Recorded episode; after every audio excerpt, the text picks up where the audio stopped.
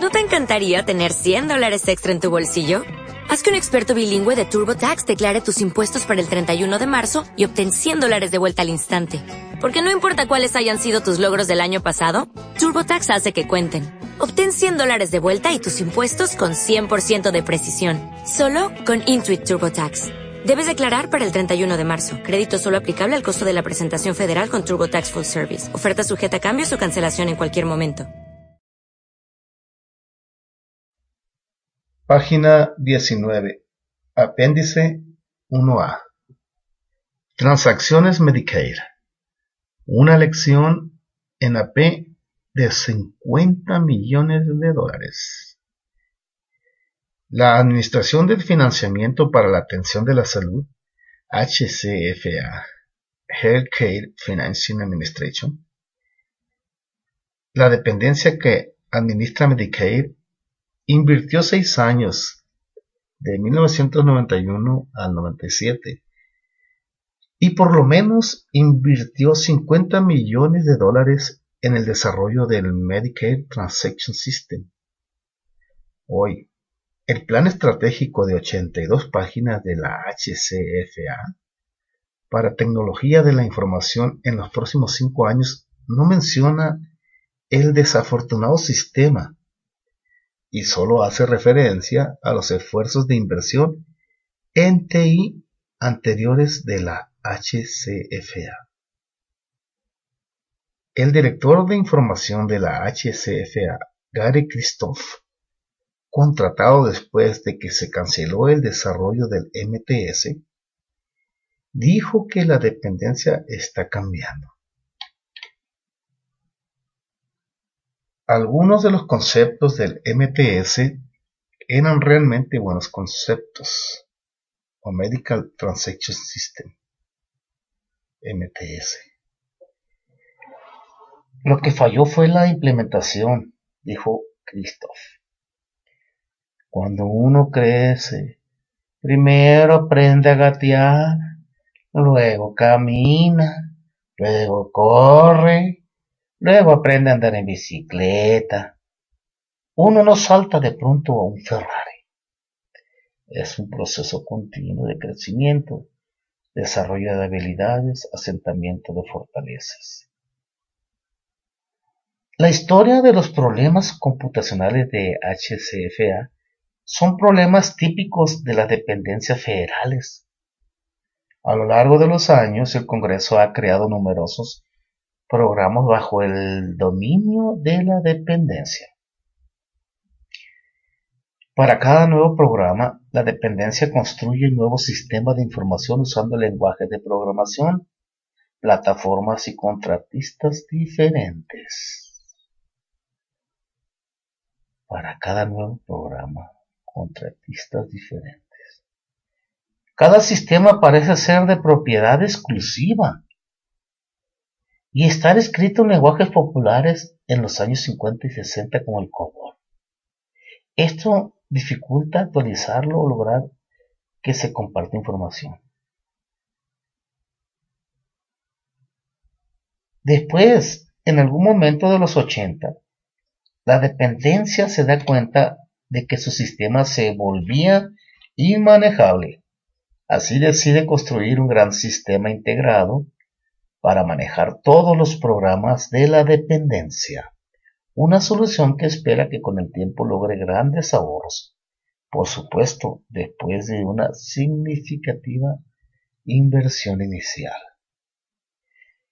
Es evidente que manejar un sistema es menos costoso que manejar muchos sistemas. Los gerentes de tecnología se imaginan ya el glorioso día dentro de cinco años cuando corten el listón, desempaquen el nuevo sistema y disfruten el aplauso del administrador de la dependencia, el entusiasmo de los miembros del Congreso y la aprobación de los contribuyentes. Pero usted ya conoce los resultados. En el caso de la HCFA, la dependencia publicó una solicitud de propuestas para su mega sistema el 17 de septiembre de 1992. Pero aún antes de que se publicara la solicitud, el inspector general del Departamento de Servicios de la Salud y Humanos recomendó a la HCFA que esperara y siguiera un enfoque más orientado a la estrategia para simplificar, consolidar e integrar el procesamiento de los trámites de Medicare. Cuatro meses después de que saliera la solicitud para propuestas, el inspector general sugirió que la HCFA necesitaba definir con mayor claridad qué quería que hiciera el sistema de transacciones de Medicare. El inspector general recomendó también que la HCFA se asegurara que los contratistas comprendieran que Medicare es un programa en cambio constante que necesita un software adaptable y flexible. En respuesta, la HCFA estableció 11 grupos de trabajo para examinar los diversos aspectos del procesamiento de Medicaid y proporcionar información a los contratistas. Después el número de grupos de trabajo se ampliaría a 24. Entre tanto, en enero de 1994, la dependencia otorgó a GTE, Government Service, el contrato para el MTS. En abril de 1994, la HCFA contrató a Intermetrics Incorporation, una pequeña empresa en Virginia hoy conocida como Averstar, para vigilar independientemente el progreso del contrato. Este nuevo sistema hará realidad una serie, una nueva era de servicio y conveniencia para los beneficiarios de Medicare anunció la secretaria del HHS, Leona Chalala, en un comunicado de prensa en enero de 1994. Este nuevo sistema emplea los últimos avances de la tecnología para reemplazar los formatos e inconvenientes que han caracterizado a Medicare en el pasado. El sistema quedará terminado a fines de 1998, decía el comunicado. GTE empezó a planear una estrategia para combinar en un sistema los 14 sistemas de Medicare que se encontraban en 60 sitios operados por más de 70 contratistas, mientras los grupos de trabajo intentaban darle sentido a la arquitectura del sistema de la dependencia. Por todos lados había señales de peligro en diciembre de 1994, el inspector general indicó una vez más a la HCFA que no había proporcionado suficiente información a GTE para ayudarle a planear la complejidad del procesamiento de Medicare. El año siguiente, HCFA aseguró al inspector general que había empezado a proporcionar información amplia a GTE el sistema estaba bajo control y se implementaría en diciembre de 1999. En noviembre de 1995, la Oficina de Contraloría General resaltó varias inquietudes respecto al MTS en un informe a la Comisión de Reformas del Gobierno, que incluían falta de claridad en los requerimientos del contrato, un programa muy apretado y falta de información confiable de costo-beneficio. El administrador de la HCFA, Bruce Vladek, respondió, Estamos conscientes de que se trata de un proyecto de alto riesgo. Estamos realizándolo con una clara visión de la necesidad de administrar el riesgo involucrado. A mediados de 1996, Intermetrics advirtió a la HCFA y a GTE que la agenda de desarrollo del MTS tenía demasiados eventos importantes que se traslapaban. Pero esa advertencia no fue escuchada según lo atestiguó un oficial de Intermetrics en una audiencia en mayo de 1997. O sea, había actividades que se empalmaban y había conflicto de tiempos de inicio y fin entre ellos. Un mes antes de esa audiencia, la HCFA ordenó a GTE suspender 90 días el trabajo en todos los segmentos del MTS, excepto en uno, para evaluar las razones del excesivo aumento de los costos y el retraso constante en las fechas de entrega. En mayo de 1997, la Oficina de Contraloría la Oficina de Contraloría insistió en que el MTS tenía graves y grandes problemas.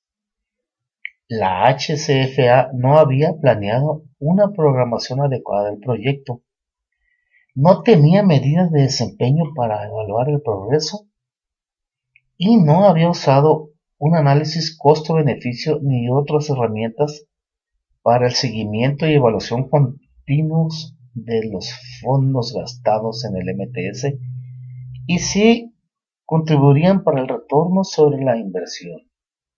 Esto es, si en realidad el proyecto era rentable. Esto dijo la Oficina de Contraloría. Además, los costos del proyecto del MTS se habían incrementado de 151 millones de dólares a mil millones de dólares.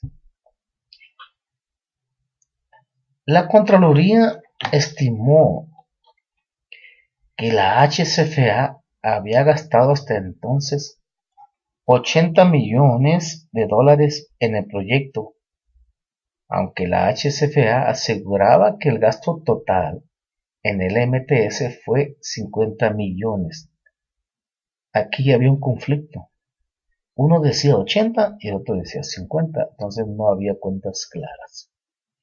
En respuesta, HCFA, GTE e incluso Intermetrics prometieron que terminarían el MTS, si bien quizá no antes del 2000. Tres meses después, la HCFA canceló su contrato con GTE.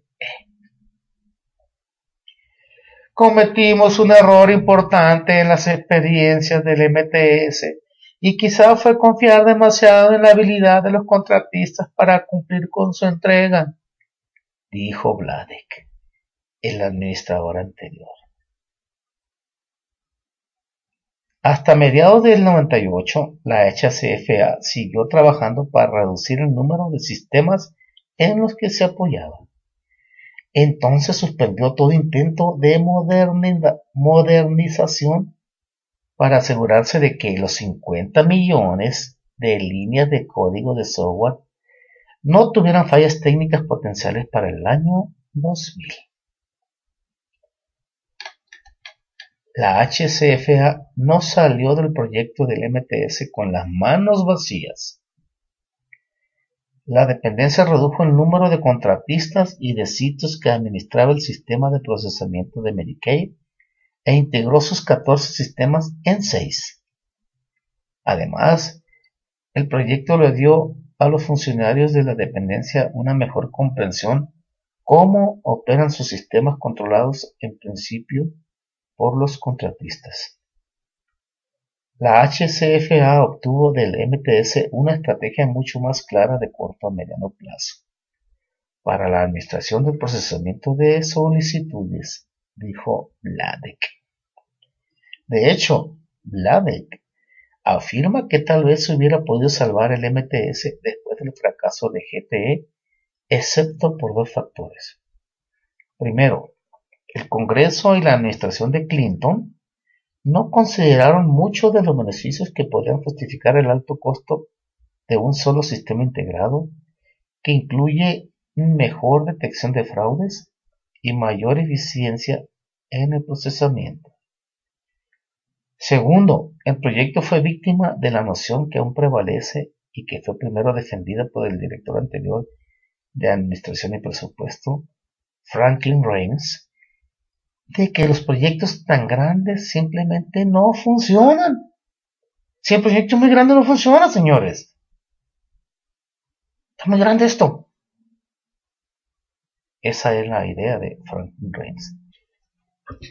El proyecto no logró realizar la visión propuesta por Chalala en 1994. No existe un sistema único para el procesamiento de Medicare.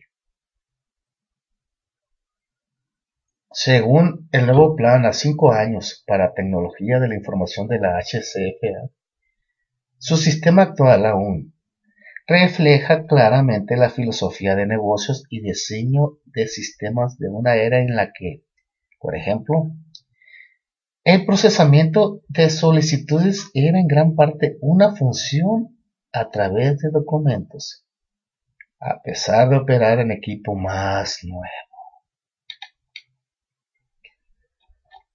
Página 21.